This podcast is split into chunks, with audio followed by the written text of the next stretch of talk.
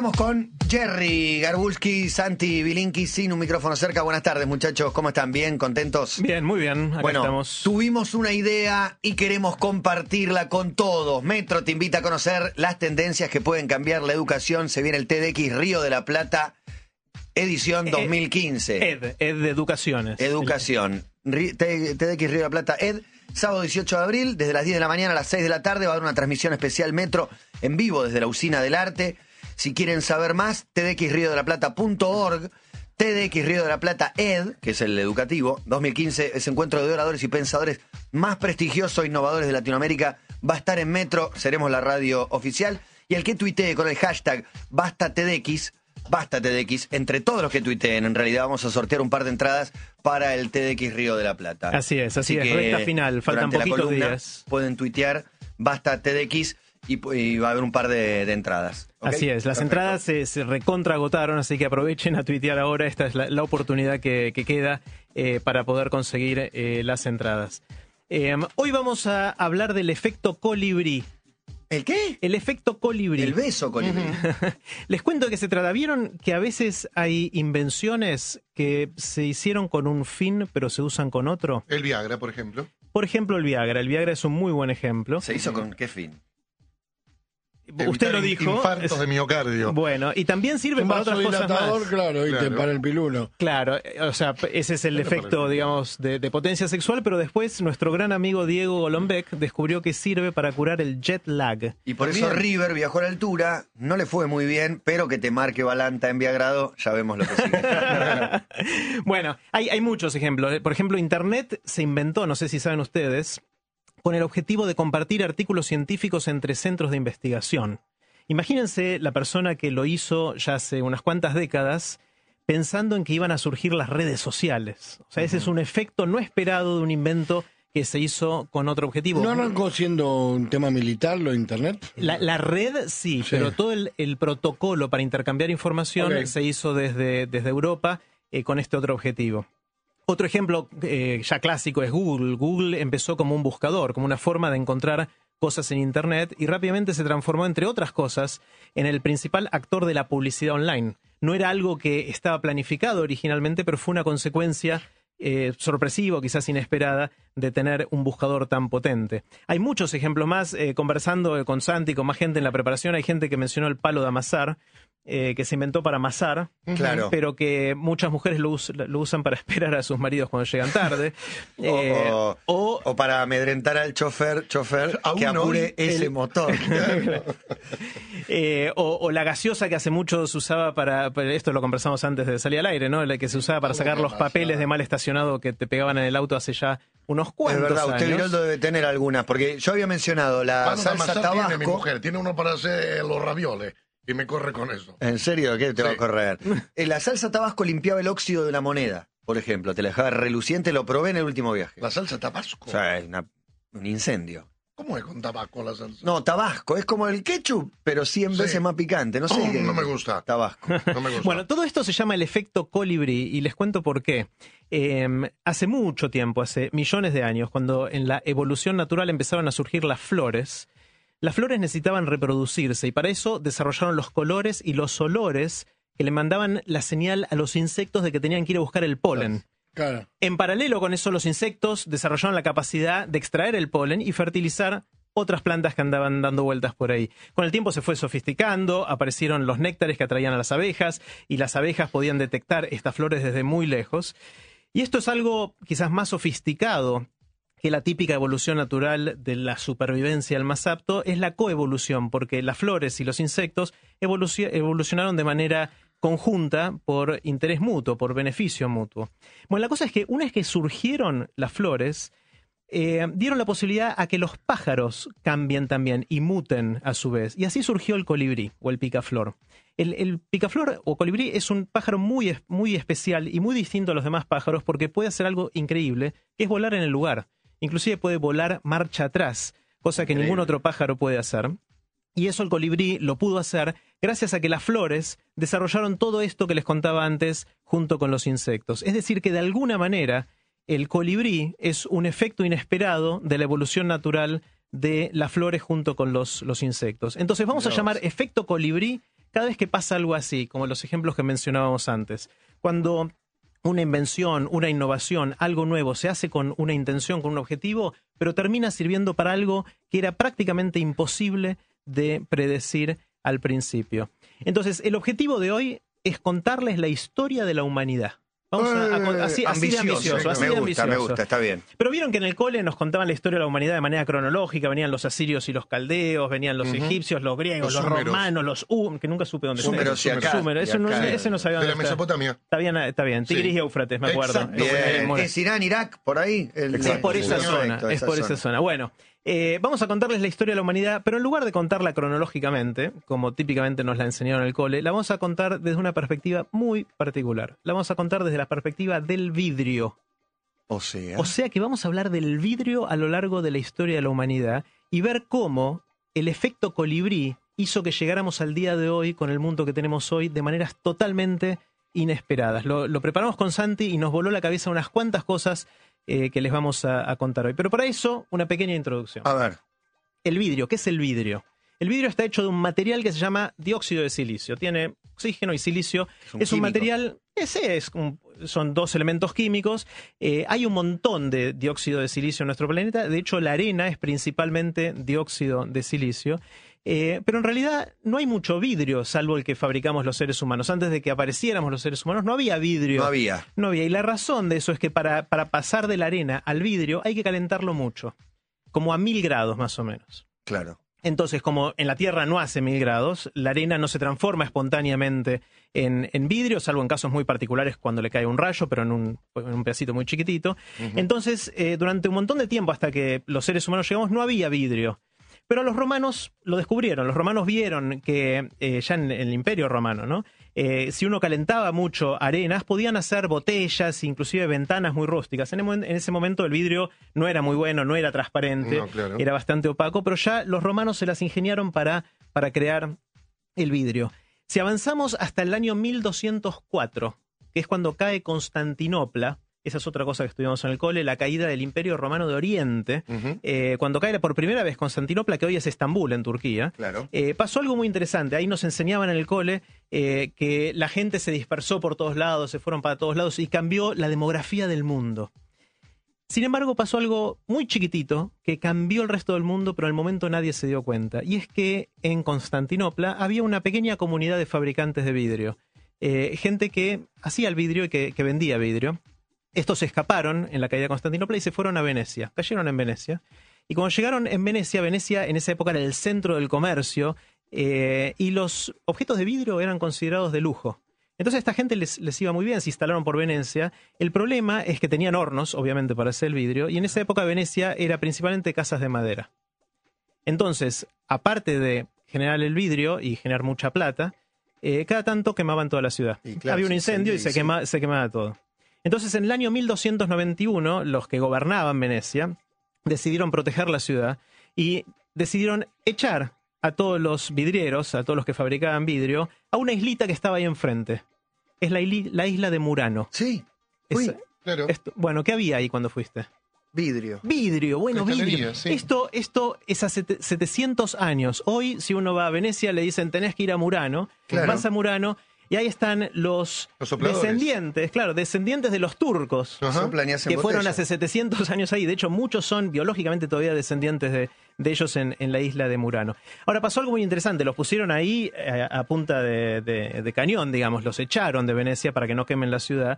Y no eran tantos, pero estaban todos juntitos. Y, y empezaban a competir para generar el mejor vidrio, pero muchos eran amigos y de hecho muchos eran familiares. Con lo cual empezaron a colaborar. Y empezó a suceder algo muy interesante. Y es que empezaron a mejorar la fabricación del vidrio, eh, como creando uno de los primeros clústeres de innovación en el mundo. Hoy se habla mucho de Silicon Valley y de otros lugares más, donde mucha gente junta puede compartir, innovar y hacer un montón de cosas por estar juntos. Bueno, estos tipos estaban todos juntos en la isla de Murano y mejoraron el vidrio de una manera increíble. Es decir, que de alguna manera que los hayan echado de Venecia y los llevaron a Murano fue un efecto colibrí que generó un vidrio muchísimo mejor que, que el que había, el que había Se antes. desarrolló mejor, estaban todos en un lugar. Se Por- terminaron por- los problemas. Por ejemplo, inventaron el vidrio transparente. Hasta ese momento, como les decía, el vidrio era opaco. Era muy difícil hacer un vidrio que fuera translúcido. eh, y empezaron a probar con distintas mezclas hasta que lograron tener eh, vidrios transparentes.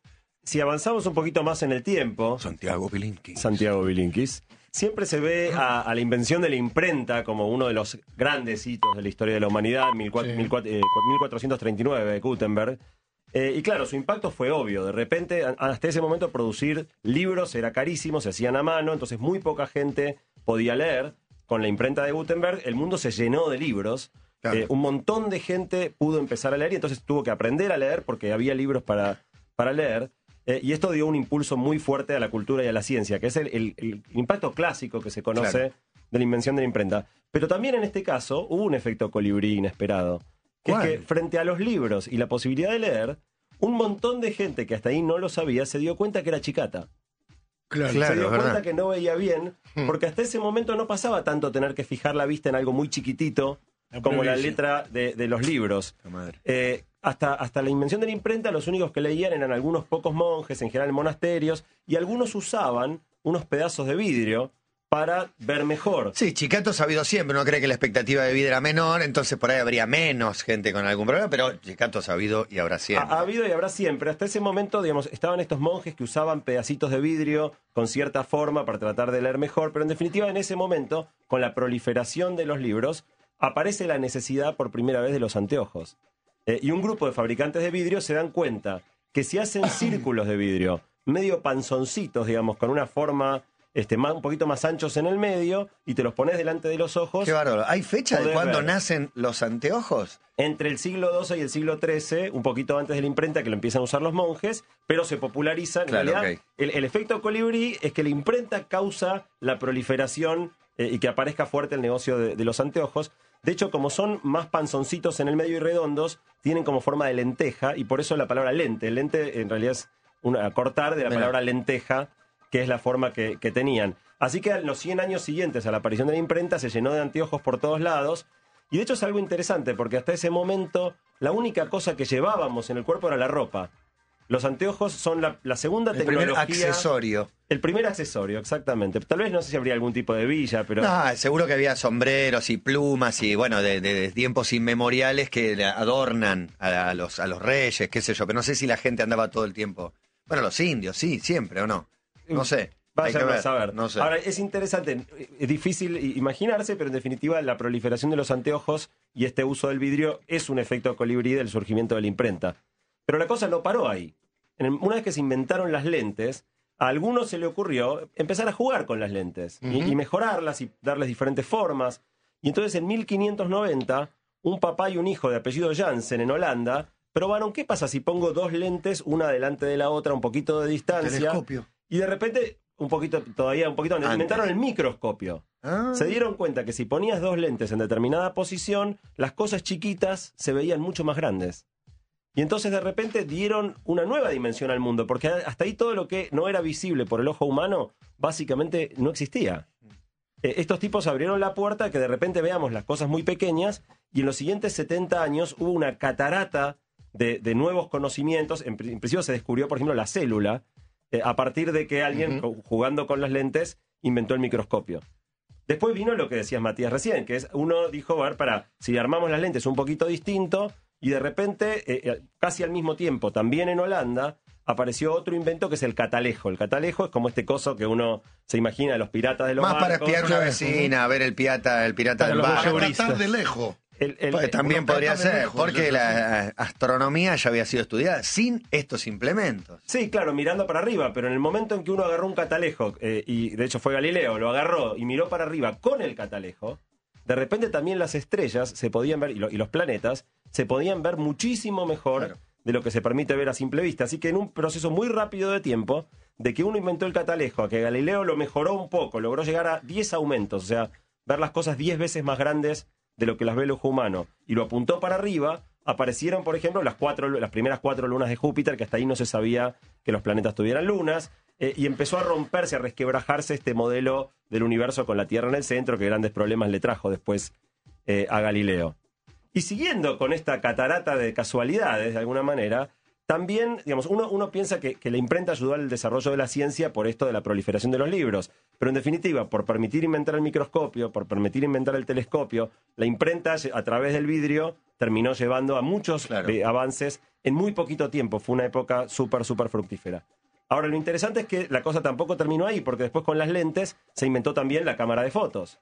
Y entonces de repente pudimos fotografiar, pudimos filmar, pudimos inventar la televisión, un montón de otras tecnologías que hoy tienen un impacto enorme en el mundo y que también son producto digamos, de este efecto colibrí enorme de la imprenta a través de las lentes hasta el día Ah, de el hoy. desarrollo humano, pero a través de- del efecto colibrí, de encontrar un punto de partida que detona todo lo demás. Desde que empezamos a preparar esta columna con, con Santi, cada cosa que pienso es un efecto colibrí. O sea, es sí, muy difícil sí. de planificar las cosas y ver a dónde van a llegar. Me parece que grandes cambios eh, sí o sí eh, determinan que sucedan. Generan miles de cambios más. Es como meterlo en- es como la sensación de meter un animal que es de no pertenecer a un, a un hábitat determinado, lo metés y hago un quilombo armás. Algo Sí, pasa. sí, algo pasa. A veces que está bueno y a veces no. Y es muy lindo mirándolo en retrospectiva, como venimos haciendo con Jerry en esto de la historia, cuando descubrís estos efectos totalmente inesperados.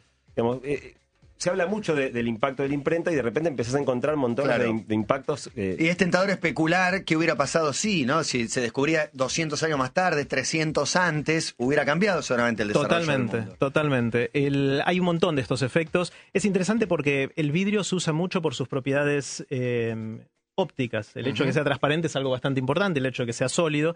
Eh, pero resulta que hay un señor que se llamaba Boyce de apellido, que en 1887 se propuso eh, armar una balanza muy chiquitita. Y necesitaba hacer como hilitos muy finitos de algo. Y dijo, voy a ver si los puedo hacer de vidrio. Eh, y entonces hizo una cosa muy rara, que, que es la siguiente. Calentó el vidrio casi derretido y le tiró una flecha con un arco y flecha literalmente a través del vidrio. La flecha agarraba un pedacito del vidrio y lo estiraba y, y después rápidamente se enfriaba. Y así creó un hilo muy finito, pero muy finito de, de vidrio, que podía medir hasta 30 metros de largo. Y empezó a ver las propiedades de eso. Le sirvió para esto de hacer una pequeña balancita, que era la, la razón para lo que lo- él lo quería hacer. Pero se dio cuenta que el vidrio así era más fuerte que el acero. O sea, tenía propiedades mecánicas totalmente inesperadas para algo que asociamos con algo frágil. Eh, y y otras, otras propiedades más eh, que, que no podía haber anticipado. Y así creó la fibra de vidrio. La fibra de vidrio, que hoy se usa un montón para aislar, para hacer ropa, para las, las tablas de surf, para hacer yates, para los cascos de las motos, para circuitos integrados en el fuselaje de los aviones más modernos, el, el A380, que es el avión más grandote este de dos pisos en, en todo el avión, eh, la parte de afuera está hecho de una combinación de fibra de vidrio y aluminio. Eh, todo esto es un gran efecto colibrí, porque el tipo este quería hacer una balancita y se le ocurrió hacer esto, generó un material que después tuvo un montón de usos que no estaban asociados a la transparencia, sino a otras propiedades de este mismo material. En el efecto colibrí podemos hacer un parate acá, ¿Cómo porque la verdad que avanzamos desde tiempos inmemoriales y no sé hasta dónde hemos llegado. La fibra de vidrio y el, y el Airbus 380 o no sé qué. Y quedan unas cuantas cosas más. Unas cuantas, un montón. Con Jerry, con Santi, con los amigos de TED. Pueden seguir tuiteando en el hashtag Basta TDX. Entre todos los que tuiteen, vamos a sortear un par de entradas para el TDX Río de la Plata que se viene. Efecto colibrí, como un invento va generando nuevas tendencias, nuevos usos, nuevas costumbres y nuevos inventos. Así es, y estamos viendo la historia de la humanidad desde el punto de vista del vidrio, eh, ver cómo el efecto colibrí en el vidrio hizo que hoy tengamos el mundo que, que conocemos. Y habíamos hablado de, de la fibra de vidrio, que se usaba para cosas como la parte de afuera de los aviones, pero ¿qué pasa si a estos hilitos tan finitos de vidrio le metemos luz por adentro y empezamos a usar el hecho de que el vidrio es transparente? Eh, en 1970 investigadores desarrollaron vidrios cada vez más transparentes y llegaron a una transparencia que hoy es increíble. Hoy se podría hacer un bloque de vidrio de un kilómetro de espesor que sea tan transparente como una ventana. Espesor. Sí, o sea, un kilómetro, imagínense lo que es. Es un No. cacho de vidrio de un... Es imposible imaginarse. Y vos ves a través del Y ves perfecto. a través de eso, perfecto. Entonces, con esto, eh, los científicos en Bell Labs eh, se les ocurrió hacer pasar luz por estos eh, hilitos de vidrio tan finitos y tan transparentes. Y así surgió, se creó la fibra óptica. Claro. Que eso sí que nos formó y nos transformó como, como humanidad por un montón de razones, pero en particular porque es la estructura troncal de Internet. La, la mayor parte de los datos de Internet que van de un continente a otro pasan por, por fibras ópticas que están abajo de, de los océanos eh, y gracias a eso estamos comunicados de la manera que estamos. Entonces, uniendo todo esto, y pensando en las selfies, que ahora están tan de moda. ¿no? Un- Una selfie es un, un acto por el cual nos sacamos una foto, enseguida la posteamos en las redes sociales y le llega inmediatamente a, a todo el mundo. Uno piensa que es la minu- mini, a ver si lo puedo decir, miniaturización de los dispositivos, que las redes sociales, internet, pero en realidad detrás de todo esto están las lentes para las cámaras que nos dejan sacar la foto, los circuitos integrados que tienen adentro eh, la fibra de, de vidrio, eh, la fibra óptica para transmitir las cosas y las pantallas que son de vidrio y nos permiten ver las fotos. Entonces, de alguna manera, las selfies son un efecto colibrí combinado de todas estas cosas que todas vienen del vidrio. Obviamente tienen que pasar otras cosas más, pero esencialmente el dióxido de silicio, con todas sus propiedades, eh, nos permiten sacarnos hoy selfies, que el se- selfies es un término bastante nuevo, pero en realidad no son nuevas las selfies. No, hay autofotos de. Vi una el otro día, porque el chiste ahora es postear fotos viejas y ponerle selfie abajo. Claro. De esos que se metían abajo de. como de la sotana esa que tenía la, la cámara de Ah, fotos. claro. Claro, sí. que era un pequeño cuarto Pero, oscuro y que se tenía. estaban estirando la mano y sacando una foto y eran cuatro bien, del año Tienes razón, Javier, 1920. el autorretrato es el primer. Claro. Exactamente, de hecho hay, eh, hay muchos autorretratos muy famosos. Eh, Leonardo hizo autorretratos en, en el Renacimiento, Rembrandt hizo 40 autorretratos, se sacó 40 selfies Rembrandt, Ah, Eh, se- se Van pin- Gogh también. Se pintó 40 selfies. Claro, se, se las pintó, en ese momento se pin- era otra tecnología, No, pero un poco más de laburo, ¿no? Sí. Es imposible imaginar el mundo sin vidrio. O sea, uno piensa que tarde o temprano lo hubieran inventado, por ahí más tarde, pero no es, inimaginable. Bueno, una de las cosas interesantes es que no hay autorretratos antes del año 1400. hay Antes del muchos en el. Renacimiento. No, es antes del espejo. Y el espejo y el vidrio. que están asociados, Muy obviamente. relacionados, sí. Lo, lo que pasó es, hasta el 1400 la gente pintaba paisajes, Pero pará, escenas las religiosas. ventanas de las casas hasta 1400. Casi no había ventanas. Una madera. Casi, las casas no tenían prácticamente ventanas. Es, es algo muy interesante también. Digámoslo ahora, el... No, yo pensé La- que se había visto en un reflejo de una ventana y se dibujó. No, no había, no, había, vidrio. La- ventana. La, ventana que vemos hoy es algo relativamente No, sí, nuevo. pero era de madera, como, como lo que va Con- a- con- con adelante de la ventana, digamos, los claro. postigones. Eso, eso. sí, pero eso no te refleja nada, con Nada, lo cual ahí nada, no puedes nada. ver. Antes los edificios El eran lago. o muy oscuros porque no tenían. Si vos querés re- resguardarte de las inclemencias del tiempo y estar seguro, cerrás mucho tu casa. Como no había ventanas de vidrio, había que poner pared por todos lados y adentro era muy oscuro. O si tenían aperturas, tenían que hacerlas muy chiquititas para que no, no te entre nada. Eh, el vidrio cambió la arquitectura Claro, o sea, del mundo. desde Narciso, que se ahogó mirándose en su propio agua. también conocido como Cristiano Ronaldo, hasta la invención de la imprenta, eh, no, no, nada. Nadie Claro, se bueno, miró más que en un el- lago. De hecho, claro, el- y cuando te miras en el lago es difícil, pues sobra una brisa y, y- sopla una brisa y ya no te ves más. Se podían pulir algunos metales que te permitían verte reflejado, pero el vidrio, como lo conocemos hoy, el espejo, perdón, como lo conocemos hoy, es otro invento de Murano, de esta gente que fue a parar ahí Mirá. después de que los echaran de, de lo que hoy es Turquía, eh, y, y descubrieron que si hacían un depósito de metal de un lado de un vidrio plano, podían generar el efecto espejo que eh, cambió tanto eh, el mundo en muchas, en muchas maneras. Eh, piensen que hasta 1400 la gente no se había visto la cara. Pe- Pensá vivir toda tu vida sin conocer cómo es tu cara. Es ra- hoy es rarísimo, No, es- obviamente no, no te lo puedes ni imaginar, pero, pero era así. Se afeitaban sin mirarse. Sí, o no se afeitaba muchas veces, supongo, pero es verdad. Se Y- cor- no, pero algunos se cortaba el pelo, se afeitaba, o sí. se hacía una trenza. No, otro pero- te, pero- te pero era otro, afeitaba, ah, otro. barbero. Claro, otro te peinaba, te hacía una trenza, no sé. Bueno, hay, hay obras de arte Asterix. bastante famosas con espejos. Una de las más famosas es la Meni- Las Meninas de Diego Velázquez. Es un cuadro que ahora visto es bastante impresionante porque es un cuadro en el cual se ve a Velázquez pintando. Un cuadro que, que no se ve porque nos da, nos da la parte de atrás del cuadro y nosotros lo estamos viendo como si fuéramos los que estamos siendo retratados. De hecho, los que estaban siendo retratados eran los dos reyes de, de España y al lado de Velázquez están las hijas de los reyes, hay un perro, hay otra gente más, pero los que son el objeto del retrato no se ven porque son los que están viendo esta escena. Claro. Y atrás de todo se ve muy chiquitito un espejo donde sí se ven reflejados los dos reyes que están siendo retratados. Entonces, esto es como... eh, y para hacerlo, Velázquez tuvo que mirar un espejo. O sea, Velázquez lo que hizo para hacer esto es puso un espejo donde supuestamente estaban los reyes y dibujó lo que él veía en el espejo. O sea, esto es que es un selfie de un selfie, más o menos. Claro, claro. Eh, y esto ya hace un, un montón de tiempo. Y me mata también la- las diferencias sociales, como siempre también tallan y juegan de un objeto. Me imagino cuando aparecieron los primeros espejos era para reyes, no sé, para, para elegidos, hasta, hasta que después se populariza y todo el mundo está en todos lados. Pero Bueno, en el primer momento era algo de supongo. Exactamente. De hecho, el, el salón más famoso del Palacio de Versalles es el Salón de los Espejos.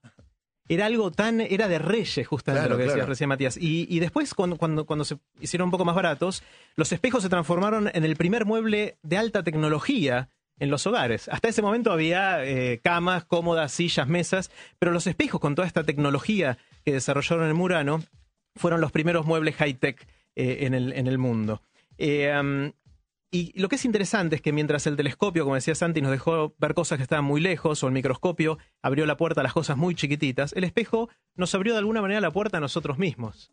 Eh, um, no sé si escuchaban la historia de los espejitos de colores de Colón. Sí. Bueno, es un mito. 1492. Es un mito. Hay, hay algo de mito y hay algo de cierto. Hoy lo llamé a, a Dani Ah, que, que los encandilaban de alguna manera mostrándole cosas que no existían es posible. Claro, Es real, exactamente. eh, claro. Bueno, hoy lo llamé a, a Dani Balmaceda, que es mi historiador de cabecera, eh, y él conoce todos Crack. estos datos al, al toque. Sí. Eh, y él me contó que en realidad Colón no llevaba espejitos de colores, que lo que llevaba eran cuentas de vidrio, que eran como bolitas, como canicas eh, de vidrio, con los cuales los marineros jugaban en, en- en las carabelas. Y él no los consideraba para nada importante, era simplemente un juego. Ahora, cuando llegaron los nativos, los que llamamos erróneamente indios, en el Caribe le dieron un gran valor porque era un material que no conocían, Claro. se podían ver un poquito reflejados en, en estos, en estas cosas y Colón se avivó, no era ningún gil, y empezó a cambiarlos por objetos de valor. No por oro, como decimos o creemos en, la- en el mito, porque en el Caribe no hay oro. Ajá. O sea, eso es, es un mito, como me contaba Dani hoy. Eh, pero sí lo cambiaban por cosas interesantes, alimentos, obviamente, pero también por hamacas. Resulta que en Europa, las hamacas, así, hamaca paraguaya, ¿no? De un Claro. cacho de tela colgado entre dos árboles, no existía eso, ese concepto. No se había inventado la hamaca paraguaya en Europa, lo que nosotros llamamos hamaca paraguaya. Y los marineros, cuando venían en los Pero no barcos. existía Paraguay, ¿no? No existía. Paraguay, Claro, ni, la hamaca paraguaya, Ni ni eso con otro nombre, digamos. Pero los marineros que venían en los barcos dormían en el suelo de madera y era re incómodo. Y cuando vieron las hamacas se volvieron locos. Eso, buenísimo. Y dijeron, vamos Qué a darle, la- vamos a darle las canicas que tenemos a cambio no hay de, nada de peor que hamaca". dormir en una hamaca paraguaya igual. Pero mejor que el suelo, pues posible. En el barco, sobre todo, que se Sí. mueve tanto, la manca se queda quieta. Ah, hermoso. Eh, bueno, el, obviamente los siguientes viajes que hicieron Colón y otros más trajeron unas más, eh, unas cuencas, unas cuentas de vidrio más. Eh, la verdad es que nunca llegaron a, a cambiarlas por, por oro, eso es, es un mito. Eh, pero pensando el cambio radical que tiene en la vida de uno poderse, poder verse la cara, si los indios podían verse reflejado un poquito en estas canicas, no les echo la culpa de haberlo cambiado por cosas eh, que hoy consideramos valiosas, porque realmente esto tenía un montón más de valor. De hecho, si uno piensa, siguiendo con la historia y el vidrio y el efecto colibrí, el renacimiento, el renacimiento fue cuando salíamos de la Edad Media y volvimos a tener en el centro al individuo, al ser humano, que era capaz de crear, ya no era solamente la creación divina, era la creación de cada uno de los seres humanos. Y de alguna manera es difícil de imaginarse el renacimiento sin el espejo. Es muy difícil de pensar que el renacimiento hubiese sido igual sin, sin el espejo. Eh, obviamente podemos tener un mundo sin flores, eh, perdón, un mundo eh, con flores y sin colibríes, Ajá. pero tener un mundo sin flores no puede tener colibrí, Claro. porque el colibrí salió por esto. Es lo mismo con el Renacimiento. Es muy difícil de imaginar el Renacimiento como lo, como lo conocimos nosotros y los últimos 600 años sin, sin el espejo. Lo mismo, como decíamos, pasa con las ventanas, con las lamparitas. La lamparita es algo que sin el vidrio transparente no podría existir. Porque la lamparita, cuando Thomas Alva Edison tuvo que probar un montón de cosas hasta que se le prendió literalmente la lamparita, él, él fue el único que se le prendió la lamparita literalmente, ¿no? A todos los demás, eh, Claro. figurativo que lo decimos ahora. Eh, la forma de hacerlo, él necesitaba crear vacío, porque si no tenés vacío dentro de la lamparita, se te quema muy rápido el filamento. Entonces él tenía que hacer vacío y para poder hacer vacío tenía que hacerlo en un lugar que esté muy cerrado, muy duro, porque el vacío si no te rompe lo que, lo que tenés alrededor, y que sea transparente. Y la única manera de hacer eso era a través del vidrio. Y hoy, de, alguna manera, eh, la posibilidad de iluminar el mundo toda la noche, de tener un 7 por 24 en todo el mundo, dependió de este efecto colibrí del vidrio, de, esta propiedad del vidrio en, el tiempo. Ahora, para cerrar, es interesante que, como decíamos, el vidrio no aparece en la naturaleza, lo tuvimos que hacer nosotros eh, con hornos, eh, porque hay que llevarlo a, a 500 o a 1000 grados para poder crear el vidrio. Entonces, hasta que no apareció el horno no había vidrio, hasta que no había vidrio no había todas estas cosas que le dijimos hasta ahora. Entonces, de alguna manera, Sí, el horno no lo inventaron para hacer todas estas cosas, lo inventaron para calentarse. claro, Entonces, también hay el un mundo de hoy es un efecto colibrí del horno también Todo, todo. está todo encadenado de una manera bastante, bastante increíble. Es muy difícil de imaginarnos hoy un mundo eh, sin vidrio. Seguramente ese mundo sería, sería muy, muy distinto, ¿no? Eh, Menos transparente, ¿no? Exactamente, menos todavía. Bueno, el- muchas veces creemos que cuando inventamos algo lo hacemos con un fin claro. Yo invento esto para resolver tal problema. ¿verdad? Pero la verdad es que la inmensa mayoría de los inventos terminan sirviendo para cosas que los inventores no tenían la más pálida idea. eh, que, que siquiera eran problemas, cosas que a veces demoraron décadas o generaciones en, en llegar.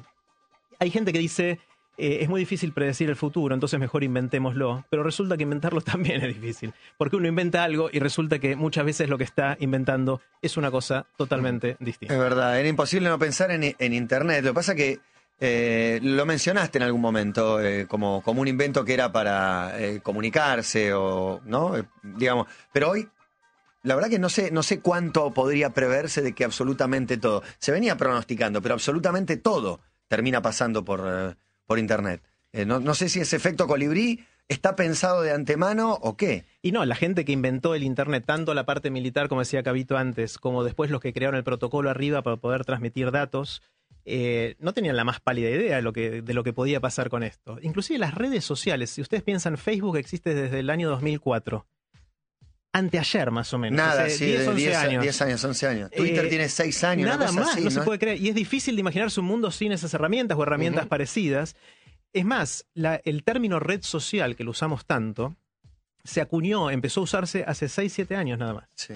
Eh, y cuando eh, Mark Zuckerberg creó Facebook, él ni siquiera tenía el concepto de red social todavía creado. No, la claro. sociedad no lo tenía, él por ahí se lo empezaba a imaginar.